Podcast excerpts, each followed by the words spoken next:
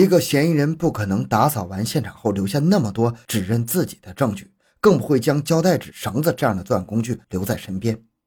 段刚可能真的没有说谎，他不是杀人凶手。那么，杀人凶手是谁呢？因为这些反常现象，警方重新做了部署。在现有证据的基础上，警方有了重新认定：死者所在的床单相对比较平整。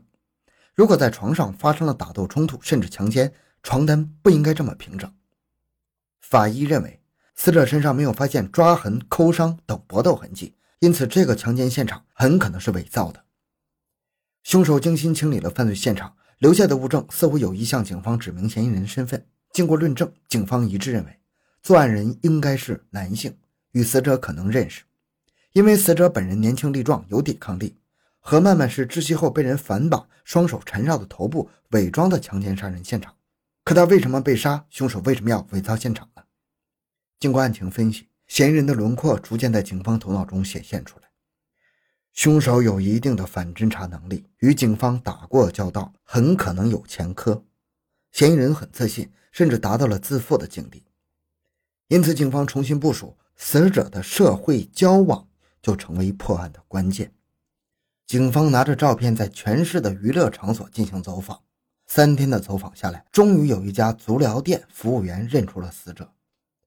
他说，事发前几个月，何曼曼曾经在他们店里工作过。何曼曼好像是从山东威海过来的，工作了不长时间就走了，是有人开车接她走的。车是一辆新的黑色 Q7，这款车当时刚上市不久，价格高，开的人不多，所以服务员印象很深。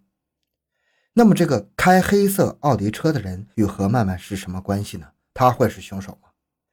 警方在出租屋勘验后，只找到段刚是唯一和何曼曼有关联的男性。经调查，段刚没有开过黑色奥迪 Q7。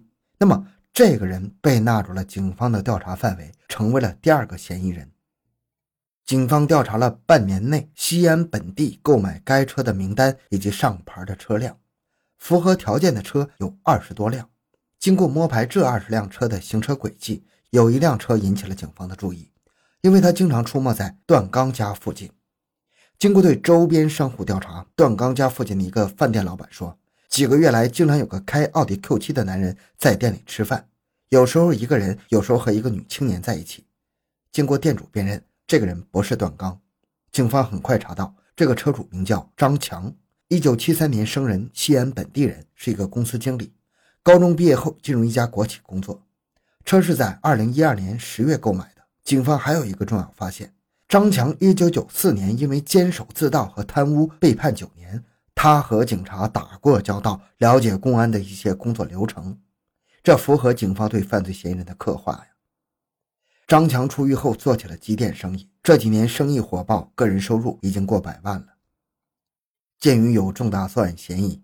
警方对张强的生活轨迹进行摸排。另一方面，警方发现，在二零一三年一月七日，也就是事发前两个月，何曼曼曾经到公安局报过案。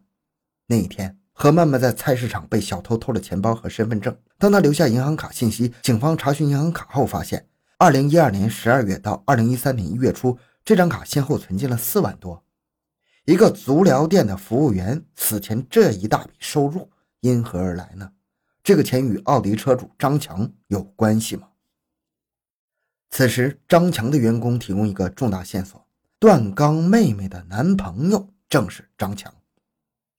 张强经营机电设备公司经理，他的秘书是段刚的妹妹段丽。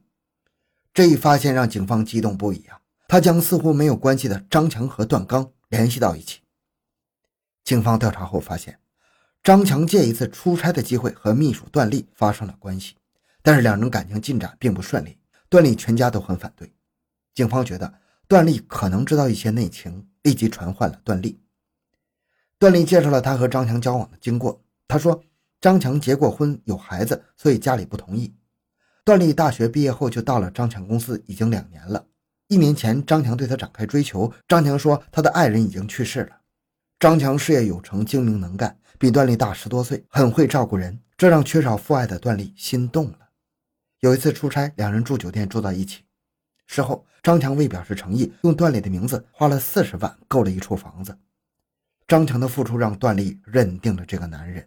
没想到这段恋情遭到了母亲和哥哥的反对。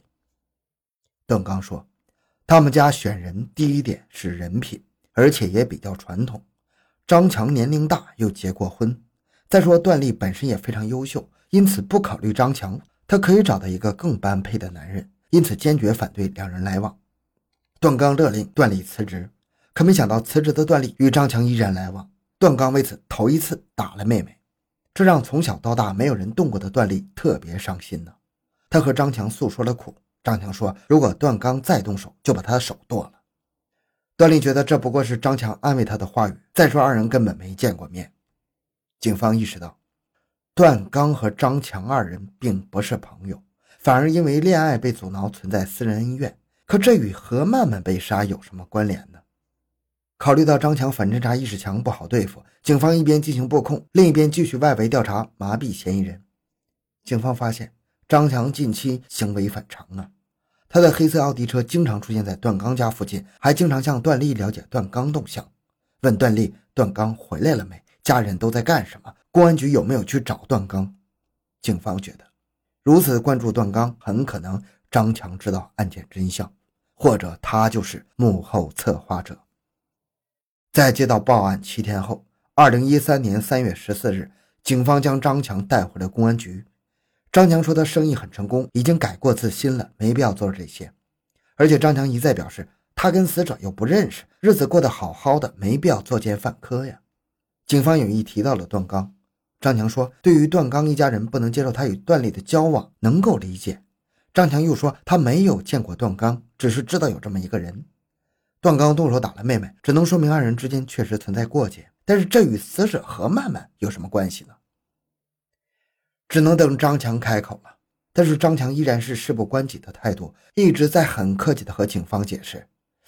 难道是真的搞错了吗？这时，警方在张强的办公室的搜查有了重大收获。警方找到一部手机，里面居然有张强和何曼曼的通话记录，这说明。张强所说的他与何曼曼不认识，是一个彻头彻尾的谎言。在证据面前，张强无从抵赖，一五一十地交代了他精心策划并且栽赃他人的事情经过。原来，张强对段刚阻挠他的恋爱一直怀恨在心。段刚打了段丽，更是让他决定开始实施计划，准备教训教训段刚，而何曼曼成了他的杀人的工具。二零一二年十一月底的一个夜晚，张强认识了自称任芳的何曼曼。当他知道何曼曼刚来西安两个月，他立刻想到了一个大胆的计划。他向何曼曼提出能否帮他完成一个任务，一个礼拜给他五千块钱，任务就是勾引段刚上床，用手机拍下视频，留下证据。事成之后给他十五万，先预付三万，但必须要和其他人断绝一切来往。这个灰色地带的女孩也想要一笔钱呢。也想要明天呢。她甚至已经去西安外语学院问了学习两年韩语的花销。张强的计划是先让何曼曼扮演良家妇女，并让何曼曼租赁一个出租房。一开始，何曼曼将段刚的车划伤，并留下字条让段刚和他联系。段刚并没有上钩。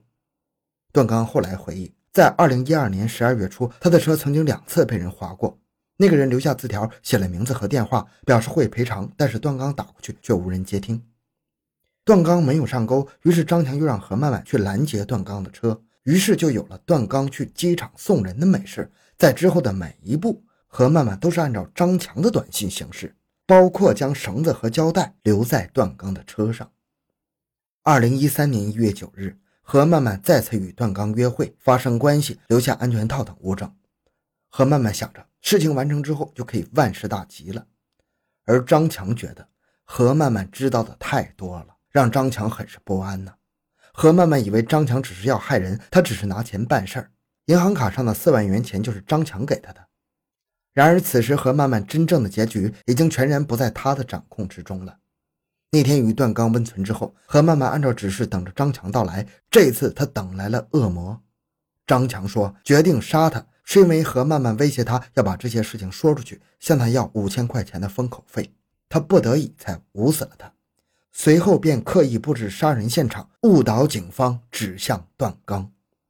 考虑到当时承诺的钱款，两人只是利益关系。警方认为这一说法站不住脚，也就是说，何曼曼在这场计划里一开始就注定死亡了。至此，还有几点存疑的地方。在段刚车里发现的胶带和绳子，恰好和死者一样，这是怎么回事呢？原来是张强指使何曼曼要段刚买来的，何曼曼按照要求留在家里一部分，剩下的放回段刚车里。何曼曼没想到，这个绳子和胶带纸居然要了他的命。还有那个指向三点十五的闹钟，也是张强让买的，他就是要伪造作案时间。自负的张强知道，警察办案讲究证据。但是他却对警方取证时对证据的可信度、真实性的考量一无所知啊！